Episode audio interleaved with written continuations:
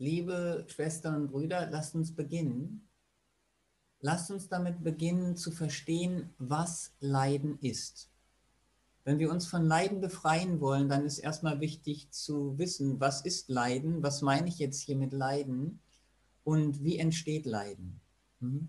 Was ich mit Leiden meine, ist ein psychischer Schmerz, den wir nicht wollen. Das ist, wenn ich von Leiden spreche, ist das, was ich mit Leiden meine.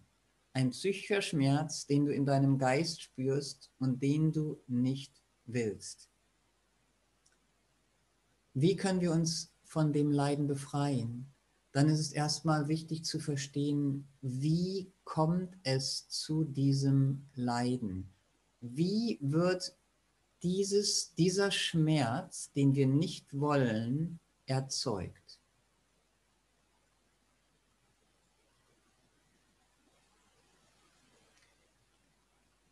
Und das Wichtige, was zu verstehen ist, ist, dass der psychische Schmerz nicht erzeugt wird von dem, was wir erfahren. Was immer du erfährst, was immer es auch sein mag, die Erfahrung ist nicht die Ursache deines Schmerzes. Die Ursache deines Schmerzes ist die Bedeutung, die du dem Erfahrenen gibst. Was das, was du gerade erfährst, für dich bedeutet, das erzeugt das psychische Leiden. Nicht die Erfahrung selber sondern die Bedeutung, die du dem gibst, was du denkst über das, was du erfährst und was du glaubst über das, was du erfährst.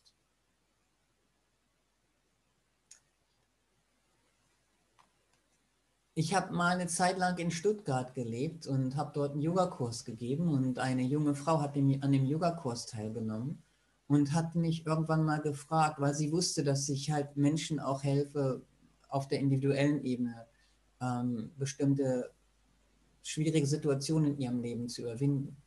Und sie hat mich gefragt, ob ich mich mit ihrem Bruder treffen könnte, weil ihr Bruder ist seit Jahren deprimiert, arbeitet nicht und sie denkt, ich könnte ihm helfen. Ich habe natürlich zugestimmt und habe dann äh, ihren Bruder getroffen wir nennen ihn jetzt mal Martin. Ich habe Martin getroffen und in dem Gespräch mit Martin, er, er, seit, ja, ja, er war seit Jahren deprimiert. Er, hat, er konnte nicht arbeiten, er konnte kaum etwas machen. Und in dem Gespräch, was ich dann mit ihm hatte, habe ich ihm geholfen zu klären, welche Gedanken welche Gedanken dazu geführt haben, dass er sich deprimiert fühlt. Letztendlich ist er darauf gekommen, dass er einen tiefen Glaubenssatz in sich hatte, ich bin nicht gut genug. Das ist ihm so klar geworden, ich bin nicht gut genug. Dieses, diesen Satz, diesen Glaubenssatz hatte er so verinnerlicht und das geglaubt, das gefühlt. Und als ihm das klar wurde und er sich das mal angeschaut hat, in dem Gespräch, das war vielleicht ein Zwei-Stunden-Gespräch, konnte ich ihm helfen, sich von diesem Gedanken zu befreien. Einfach festzustellen, dass das total nicht stimmt, dass das total, dass er sich selber damit sozusagen belogen hat. Das war eine Sitzung von zwei Stunden. Ich, ich fasse es jetzt ganz kurz. Aber danach, innerhalb von Tagen, ähm, er hat sein Leben geändert. Also seine Schwester hat mir dann nach ein paar Tagen gesagt, sie hat ihren Bruder wieder sozusagen. Also so wie, wie sie ihn kannte von vor ein paar Jahren. Er hat dann sehr bald ähm, eine, eine, neue Ausbildung begonnen und einfach ein, ein, ein neues Leben begonnen. Es lag daran, dass er den Gedanken, den er hatte, von dem konnte er sich befreien. Wie wir das machen, da kommen wir später noch ein bisschen dazu. Was ich damit illustrieren möchte, ist das Leiden, was er gefühlt hat, basierte auf einem Gedanken, auf einer Interpretation, in diesem Falle von sich selbst. Das ist eine der stärksten Interpretationen, die du überhaupt haben kannst. Was du über dich selber denkst, welche Bedeutung du dir selber gibst. Mhm. Und so ist praktisch jede Erfahrung eine Deutung. Ich möchte es nochmal noch mal stärker illustrieren. Ähm, vielleicht habt ihr das auch schon mal gesehen. Ein, ein, ähm, eine Person stand vor einem, äh, vor einem großen, vor einer großen Badewanne, kann man sagen. Diese Badewanne war gefüllt mit eiskaltem Wasser. Fernsehen war da, ähm, Erste Hilfe, Ärzte, Doktoren und so weiter waren da und ein, ähm, ich, ich nenne ihn mal Mentalisten oder ein Hypnotiseur. Der Hypnotiseur hat diesen jungen Mann, der das alles gesehen hat und der wusste, dass da eiskalt ist, also ein, zwei Grad eiskaltes Wasser in der Wanne ist, hat dieser, dieser Mann, ich nenne ich nenn ruhig den Namen, wenn ihr möchtet, könnt ihr ihn mal durch, äh, könnt ihr mal googeln, Darren Brown, ein, ein britischer, recht bekannter Mentalist, so wie er sich nennt. Er hat halt dem jungen Mann gesagt, leg dich in die Badewanne, es ist warmes Wasser. Hat ihn kurz berührt, der Mann hat sich in die Badewanne gesetzt mit eiskaltem Wasser, ein, zwei Grad, eiskalt. Das, das war für ihn angenehm. Er hat sich da erst da bequem reingeflutscht sozusagen. Da waren Infrarotkameras, die aufgezeigt haben, dass nach ein paar Minuten sein Körper blau wurde. Er hatte keine Schmerzen, nichts. Er hat sich total wohl gefühlt. Und dann hat halt Darren Brown die Bedeutung von dem Wasser für den jungen Mann geändert, hat ihn berührt und hat gesagt, jetzt kannst du das, das, das eigentliche, die eigentliche Temperatur des Wassers fühlen. Und er ist sofort rausgesprungen sozusagen aus der Badewanne. Das war nach fünf bis zehn Minuten in eiskaltem Wasser sitzen. Was ich damit illustrieren möchte, ist, dass selbst die Erfahrung von körperlichen Schmerzen letztendlich eine psychische Interpretation ist. Es gibt ja Menschen, bei denen die Nerven, die haben eine Nervenkrankheit, wo halt die, die Sensation, also die, die Empfindung ähm, der, der, der, der Haut zum Beispiel nicht bis zum Gehirn kommt und die fühlen dann keine Schmerzen, weil weil die Interpretation fehlt. Also selbst körperlicher Schmerz ist letztendlich eine psychische Interpretation. Ich habe dieses Beispiel genommen, um das sehr deutlich zu illustrieren. Also, wenn du zum, wenn jemand etwas zu dir sagt und du denkst dann, diese Person hat mich jetzt verletzt. Ich fühle mich verletzt. Dann ist nicht, was die Person gesagt hat, die Ursache deines Leidens. Null. Es ist hundertprozentig deine Deutung, die Bedeutung, die du dem gibst. Niemand kann dich verletzen. Das kannst du nur selber machen, durch deine Gedanken. Wenn jemand etwas sagt und sagt, was du machst, ist voll idiotisch, dann kann, kannst du denken, oh, das hätte er nicht sagen dürfen, jetzt hat er mich beleidigt, jetzt fühle ich mich verletzt, das ist aber schlimm. Oder du kannst denken, oh, die arme Person, sie fühlt sich bestimmt recht unwohl, hat vielleicht einen schlechten Tag gehabt und projiziert jetzt ihre eigenen Gefühle auf mich. Das ist ein anderer Gedanke, kann sein. Oder du kannst denken, hm, okay, ich höre mir das mal an. Vielleicht ist da ja tatsächlich etwas, was ich gemacht habe, was nicht so schlau war. Aber da muss ich doch nicht drüber leiden. Es ist doch menschlich, etwas zu machen, was nicht vollkommen ist. Okay, dann sag mir mehr. Ich höre es mir gern an. Was, was, was ist denn die Sache, was ich so schlecht gemacht habe? Ohne zu leiden. Völlig unidentifiziert mit meinem kleinen Ich. Einfach lernen zu wollen. Einfach mich besser, mich einfach besser einbringen zu können. Kann ja sein, dass die Person was äh, da gesehen hat, aber ein bisschen ungeschickt ausgedrückt hat. Also, was ich sagen möchte, ist, dass Leiden entsteht durch die Art und Weise, wie wir denken und was wir glauben. Wenn wir das verstehen, dann wissen wir, dass wenn wir das nächste Mal leiden, was dann geschieht ist, ist, dass wir uns vergegenwärtigen können und sagen können, durch meine Gedanken und durch das, was ich gerade glaube, erzeuge ich mein eigenes Leiden. Es ist wirklich so. Und das Gute an der Sache ist, dann ist es in deiner Hand. Ist doch toll.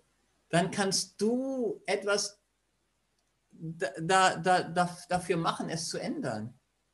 Wenn es in der Hand von jemand anders liegen würde, dann wärst du ja hilflos sozusagen, ohne Möglichkeit. Aber es ist ja so, dass du es selber machst und dass du dich selber davon befreien kannst. Ja, was ich vorschlage, oh, ich bin gerade weg. Hallo? Du bist da. Ich bin ja, da. Du bist da, ja. Ich auch. Alles gut. Ihr seht mich? Okay, ich war gerade weg für mich selbst. also ich habe jetzt mein, mein, mein, mein, mein Startbildschirm gesehen, wo ich jetzt mein Passport eingeben musste, um wieder unter euch zu sein, sozusagen. Okay, schön. Also ihr konntet mich weiter sehen, aber ich war wahrscheinlich eingefroren oder wie? Nee, einfach ganz normal. Ja. Okay, schön. Okay, prima. Gut, jetzt sehe ich euch auch wieder. Ja, was ich gerade, den Satz, den ich gerade angefangen habe, ich denke, es ist praktischer, wenn ihr euch eure Fragen notiert, merkt und dann am Ende unserer Sitzung, ähm, dann werden wir Zeit für Fragen und Antworten haben. Das ist, äh, ich denke, in diesem Rahmen jetzt erstmal praktischer, als wenn wir zwischendurch ähm, dann Fragen und Antworten machen. Gut, also, wenn wir jetzt erstmal feststellen, dass was Leiden ist und das Leiden ist, ist etwas Natürliches. Es ist ganz natürlich, ähm, sich nicht wohlzufühlen und einen psychischen Schmerz zu haben, den man nicht will. Das ist natürlich. Und was ich euch sagen möchte, das nicht zu haben, ist auch natürlich. Äh, zu leiden ist nicht alternativlos. Es ist total natürlich, in der Lage zu sein, frei von Leiden zu leben. Einfach so zu leben, dass alles, was wir erfahren, dass wir schon sozusagen eine Grundinterpretation haben von allem, was wir erfahren, dass alles letztendlich ein Ausdruck des Universums ist, was einen Grund hat und was letztendlich göttlich ist das ist auch natürlich. Beides ist natürlich. Und äh, jetzt haben wir die Wahl, welche Art von natürlichem Leben wir leben wollen. Und ähm, ich, für mich habe ich die Wahl äh, ziemlich leicht getroffen. Ich fühle mich wohler, wenn ich frei von Leiden bin. Und wenn ich in eine Situation komme, wo ich ein Gefühl habe, ein, ein Gefühl des Stresses oder ein Gefühl des Unwohlseins, ähm, dann nehme ich das auch wahr und das Schöne ist, dass ich halt dann sofort, sofort mir zumindest sagen kann, es ist nicht, dass ich es nicht will. Ich will es. Ich will es, denn daraus kann ich lernen, noch tiefer meine Wahrheit zu erfahren. Noch tiefer das wahre Selbst, das Göttliche in mir, die, die göttliche Gegenwart die göttliche Liebe in mir zu erfahren. So ist es möglich. Und das ist eigentlich der, eine der ersten Arten und Weisen, die ich euch vorstellen möchte, uns von Leiden zu befreien. Es ist, was wir im Yoga Brahmacharya nennen. Das bedeutet, alles, alles als einen Ausdruck des Göttlichen anzusehen. Alles, was wir erfahren, allem Göttlichkeit zusprechen. Wenn zum Beispiel dich jemand anspricht und wie ich vorhin gesagt habe, etwas zum Beispiel sagt, ähm, was du machst, ist idiotisch, dann gibt es verschiedene Arten und Weisen, damit umzugehen. Wenn du sofort in dem Augenblick dir vergegenwärtigen kannst, dass diese Person letztendlich auch Seele ist, sie ist Seele, sie ist Göttlichkeit, die sich jetzt gerade in dieser Form ausdrückt in diesem Moment vielleicht mit diesen Worten. Aber diese Worte sind total temporär. Vielleicht wird die Person nie wieder so etwas sagen. Auf jeden Fall wird diese, dieses, dieses Wort nicht bleiben. Aber sie als Seele bleibt. Seele hat zu dir gesprochen. Und wer bist du? Seele. And there you are. Da bist du. Da bist du in der Verbundenheit mit dem Göttlichen. Seele, das Göttliche, drückt sich in, jetzt gerade in dieser Form aus. Wozu, zu wem hin? Zu Seele, die ich bin, in der Form, wie sich Seele gerade in mir ausdrückt, wie ich lernen kann, wie ich als Seele mich entfalten und entwickeln kann. Das heißt, eine Art und Weise, die wir im Yoga, Yoga ist sehr pragmatisch in, in der spirituellen Praxis, wie wir leben, wie wir freudig, wie wir glückselig leben. Es gibt bestimmte Mantras, einfach bestimmte Worte, die wir wiederholen. Im Yoga sind das Sanskrit-Worte, weil es eine bestimmte feine Sprache ist. Du kannst deine eigenen Worte für dich formulieren, um dich daran zu erinnern, dass alles, was du erfährst und vor allem, dass du selber göttlich bist. Im, Im Yoga sagen wir, es gibt nichts, was nicht göttlich ist. Wenn, wenn Gott unendlich und unbegrenzt ist und allgegenwärtig, was kann dann nicht göttlich sein? Wenn etwas nicht göttlich ist, dann würde das ja bedeuten, dass Gott hier eine Begrenzung erfährt. Gott ist alles, aber das ist Gott nicht. Das heißt, Gott ist nicht unendlich. Also entweder ist Gott unendlich dann ist alles ein Ausdruck des Göttlichen oder er ist nicht unendlich und dann, ja, dann muss er seinen Namen ändern. Aber für, für, für mich ist die Erfahrung, und das ist eine Erfahrung in der Meditation, in, in, der, in der nach innen gehen, die Erfahrung, dass hinter allem eine Gegenwart eine Präsenz ist, ein Beständigsein, was wir göttlich nennen können, was reines Bewusstsein ist. Und wenn wir uns darauf ausrichten, dann ist das das Ausrichten auf das Göttliche. Das ist die erste Art und Weise, das ist, wie wir uns von Leiden befreien können. Und wie gesagt, im Yoga benutzen wir bestimmte Mantras dafür. Diese Mantras erinnern uns daran, dies ist göttlich alles ist göttlich.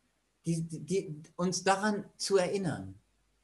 Und was wir immer dann erfahren, erfahren wir als ein Ausdruck des Göttlichen. Und wenn du jetzt denkst, ja, aber ist dies und das, ist das nicht schlimm? Dann möchte ich sagen, es ist deine Interpretation.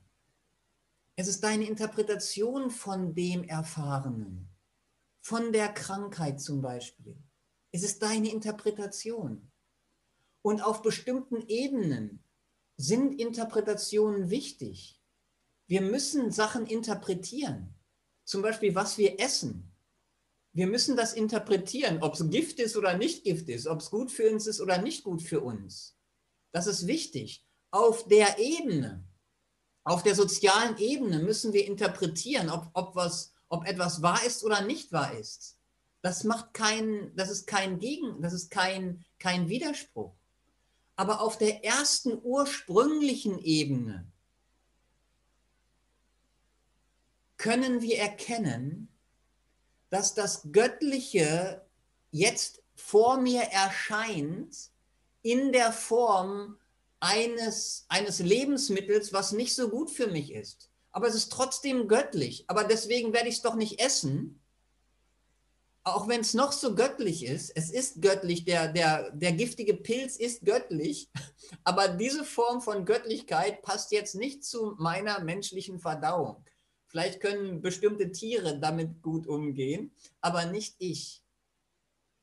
Also, die, die, die Erfahrung und das Zuschreiben von Göttlichkeit als erste Interpretation er schafft einfach eine Verbindung, eine Verbindung mit allem Leben, mit dem Göttlichen. Und aus dieser Verbindung heraus, ich fühle mich dann eins mit mir selber und verbunden mit allem. Und aus dieser Verbindung heraus kann ich dann handeln, so handeln, wie es gut für meine Entwicklung ist und wie es gut für die Entwicklung von anderen ist.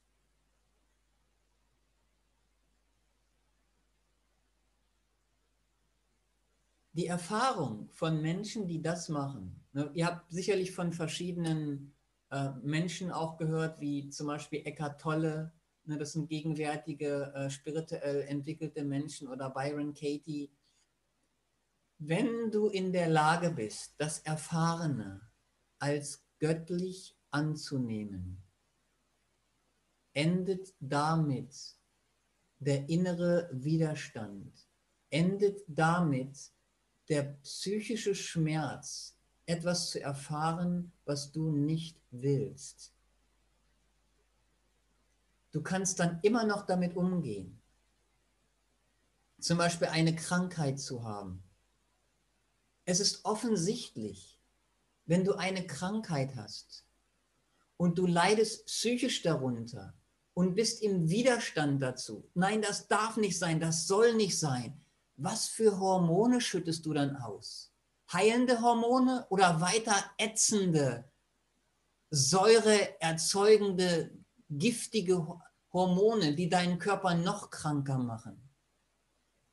Wenn du dir aber sagst, es ist so, das Universum hat diese, hat mich so ent, so lässt, lässt mich so leben und ich mache diese Erfahrung und ich nehme es an, wie es ist, so wie es ist. Es ist ein Ausdruck des Göttlichen. Und dann aus diesem Gefühl heraus bemühe ich mich, meinen Körper zu heilen,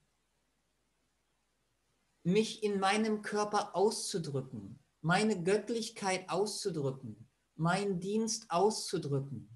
Und was kann ich dafür tun? Und dann kann ich vielleicht verschiedene Behandlungen erwägen, welche besser passt, was ich machen möchte. Aber ich mache es nicht aus Stress und Angst und ein Ich will das nicht, sondern aus einem inneren Gefühl heraus, in der Tiefe, vor der Interpretation dieses, dieser Krankheit. Bevor ich diese Krankheit als gut oder schlecht interpretiere, davor kann ich, kann ich etwas in mir erfahren, was nicht die Krankheit ist. Ich bin nicht die Krankheit. Ich bin, ich bin eine Präsenz. Ich bin eine Göttlichkeit. Ich bin eine Seele. Und das ist nicht etwas, was ich mir was ich mir vorsagen muss, sondern wenn ich, wenn ich mir erlaube, ruhig zu bleiben, still zu bleiben und in mich hineinzugehen und offen bin für diese Erfahrung, dann ist das einfach die Wahrheit in mir. Ich muss es mir nicht vormachen. Ah, das bedarf einer gewissen Stille und einer gewissen Fähigkeit, den Geist auszurichten. Und das ist spirituelle Praxis. Wie gesagt, die Elias, möchtest du dein Mikro ausschalten? Ja, danke. Wie gesagt, im Yoga haben wir eine ganz pragmatische Praxis dafür. Das sind bestimmte Mantras, die wir verwenden. Heute später werden wir ein Mantra ähm, äh, dafür lernen, sodass du etwas hast, ein, ein, eine Methode, eine yogische Methode, mit der du das schon mal beginnen kannst. Ich möchte hier schon erwähnen, einfach auf, aufgrund der Vollständigkeit, wir werden sehen, wie, wie weit wir ähm, später noch kommen, ähm, die Methode von Byron Katie, The Work, ist eine Methode, die ich dafür auch sehr empfehlen kann. Ich werde später noch ein bisschen mehr darüber reden, wenn wir dazu kommen. Jetzt möchte ich es schon mal erwähnen. Es ist eine Methode, hinter die Interpretation, die zum Leiden führt, zu kommen, nicht durch oberflächliche Autosuggestion, sondern durch die Offenheit deines Geistes auf das, was wirklich wahr ist. So, ich bin jetzt schon wieder ähm, hier draußen. Ihr seht mich wahrscheinlich. Und ich muss schon wieder hier mich neu einloggen. Ja, bin ich wieder hier. Also ich glaube, mein Freund äh, muss mir helfen, hier irgendeine Einstellung zu verändern. Gut, danke für eure Geduld. So, was letztendlich die Praxis ist, ist, dass du deine Gedanken auf die tiefere Wahrheit ausrichtest. Die tiefere Wahrheit ist das Göttliche, ist nicht das Temporäre, nicht das, was kommt und geht. Es ist die, ist die, ist es die permanente Präsenz. Und das kannst du mit Hilfe von bestimmten Methoden, wie zum Beispiel bestimmte Mantras oder be bestimmte Worte oder Sätze, die du dir selber formulierst, aus deinem inneren Wissen heraus, aus, aus dem Inneren heraus, nicht als oberflächliche es gibt kein, es gibt kein Unkraut im Garten, es gibt kein Unkraut im Garten, es gibt kein Unkraut im Garten und du glaubst es selber nicht, weil der Garten voller Unkraut ist. Das, so eine oberflächliche ähm, Autosuggestion würde nicht ausreichen. Aber wenn du, wenn du etwas in dir findest, wo du sagen kannst, das ist Seele, das ist göttlich und das wiederholst und das zur Gewohnheit machst, dann schaffst du in deinem Geist ein sozusagen ein Default, eine Einstellung, die von vornherein schon da ist. Die musst du erstmal üben, aber später ist das deine Default-Einstellung. Das, was immer du erfährst, ist erstmal in erster Interpretation göttlich. Das ist eine Praxis. Und diese Praxis ist verbunden mit einer zweiten Methode, die nennen wir im, im, im, Yoga ähm, eigentlich spirituelle Meditation oder Ishvara Pranidhana. Bei der ersten Methode ist es so, dass du diese, diese Gedanken auf die, das Erfahrene anwendest. Ne, zum Beispiel jemand sagt etwas zu dir, was du gerade gemacht hast, ist völlig idiotisch und du wendest sofort diese Gedanken auf dieses Erfahrene an. Die, der Gedanke ist, das ist Seele. Das ist göttlich. Das ist ein Ausdruck des Göttlichen. Und ich nehme es als Ausdruck des Göttlichen an und sehe jetzt, wie ich mit diesem Ausdruck umgehe. Das ist eine Methode. In unserer Praxis in Anandamaga, ich bin ein Anandamaga-Mönch, äh, ist das unsere zweite Lektion. Einige von euch hier ähm, in, in, diesem, in dieser Sitzung haben diese zweite Lektion. Je intensiver du sie praktizierst, desto mehr befreist du dich dadurch von Leiden. Die zweite Praxis ist eine ist die Praxis der spirituellen Meditation.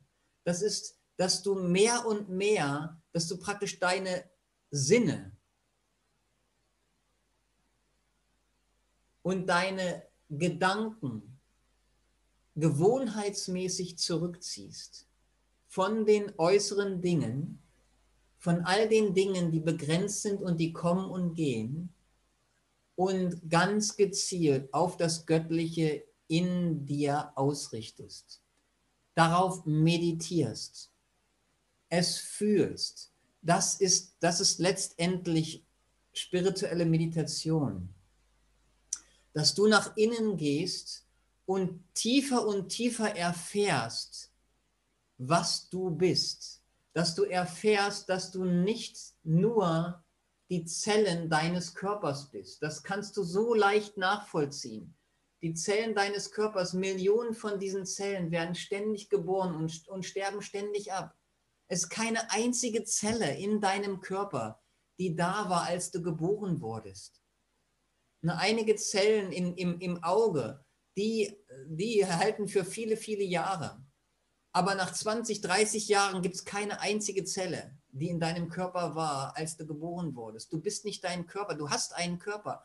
Und deine Gedanken, das ist so offensichtlich. Welche Gedanken bist du denn, die du die jetzt hast oder vor zwei Stunden? Ich glaube, vor zwei Stunden hattest recht andere, andere Gedanken oder vor zwei Jahren oder vor 20 Jahren. Die Gedanken kommen und gehen. Aber da ist etwas in dir, was beständig ist, was auch immer geschieht, was auch immer jemand zu dir sagt, was auch immer du erfährst. Da ist eine Präsenz, die ist, was du bist. Das ist die Seele, das ist die Göttlichkeit. Und in der Meditation erfährst du das mehr und mehr, deine Wahrheit, die du wirklich bist, das bist du. Und diese Praxis des nach innen gehens und ganz konzentriert auf das Göttliche dich auszurichten und festzustellen, dass du als Seele nicht begrenzt bist, eine kleine Seele isoliert in einem bedrohlichen Universum, sondern du bist eine Seele in einer unendlichen Seele. Du bist, du bist wie ein Tropfen in einem unendlichen Ozean. Das Göttliche ist unendlich. Du bist unendlich, das Göttliche ist unendlich. Und das in der Meditation zu erfahren, das im Mantra-Chanten zu erfahren, wir Mantras singen im Yoga, dann konzentrieren wir uns auf diese Göttlichkeit, die wir in uns fühlen und von der wir fühlen, dass sie unbegrenzt ist. Das heißt, sie ist nicht nur in uns begrenzt, sondern ich bin in diesem unbegrenzten göttlichen Bewusstsein. Das ist die, wenn wir das systematisch machen, diese Meditation, dann erfahren wir diese Wahrheit mehr und mehr. Und dann dann leben wir mehr und mehr ganz natürlich frei von Leiden. Weil wir leben in einer Verbundenheit, in einer Verbundenheit mit dem Göttlichen und handeln dann trotzdem, und ich möchte sagen, noch wirksamer für das Wohl aller Lebewesen und aller Menschen. Es ist ja nicht so, dass die, Menschen, die spirituell entwickelt sind, weniger beitragen in der Gesellschaft. Ganz im Gegenteil. So viele spirituell entwickelte Menschen haben so viel, so viel Wertvolles in der Gesellschaft beigetragen, weil sie aus Liebe gekommen sind. Und das ist die zweite Methode der, des uns vom Leidens zu befreien. Das ist die Methode, uns auf das göttliche Bewusstsein auszurichten, nicht indem wir es interpretieren in etwas Äußerem, was wir erfahren, sondern wir nehmen uns die Zeit und ziehen unsere Gedanken und unsere Sinne zurück und konzentrieren uns auf das Göttliche in uns und letztendlich auf das Göttliche, in dem wir sind. Das machen wir, das ist im Yoga die Praxis der spirituellen Meditation und auch des Mantra-Chantens, des Mantra-Singens. Und das werden wir am, am, am Ende ähm, noch praktizieren. Und wie gesagt, wer das wirklich erfährt, dann weißt du, das führt zu einem inneren Frieden, zu einer inneren Glückseligkeit. Und wenn du in diesem inneren Frieden bist und in dieser inneren Glückseligkeit und jemand kommt zu dir und sagt, was du machst, ist idiotisch, what's the problem? Dann, dann ist da niemand, der da leidet. Dann bist du so gefüllt mit, mit Wahrheit, mit Glückseligkeit. Nicht nur dein Geist, dein ganzer Körper. Dein Körper ist gefüllt mit anderen Hormonen. Das sind ganz andere, wenn du das neurologisch sehen möchtest, ganz andere Bahnen sind in deinem Gehirn. Ganz andere Autobahnen hast du dann dort. Die Autobahnen, die führen alle von Glückseligkeit zu Glückseligkeit und nicht von beleidigt sein und, und verletzt sein und dies ist schlecht und das ist schlecht und dieses sollte nicht sein und das sollte nicht sein. Das sind die Autobahnen, für die, meist, die die meisten Leute fahren. Wenn du regelmäßig meditierst, dann baust du Autobahnen von Glückseligkeit zu Glückseligkeit, von Dankbarkeit zu Dankbarkeit, von, von konstruktivem Handeln, von Dienen, von Lieben zu Mitgefühl. Das sind die Autobahnen und die sind, die sind genau, die sind noch schneller und noch wirksamer in meiner Erfahrung. Das sind Praktiken. Und darum möchte ich sagen, dass diese Praxis uns von Leiden zu befreien, es ist eine spirituelle Praxis. Es ist keine ähm, Zauberpille, die man nimmt und dann ist es so. Ähm, es ist das Wunderbare, dass wir das leben und praktizieren können.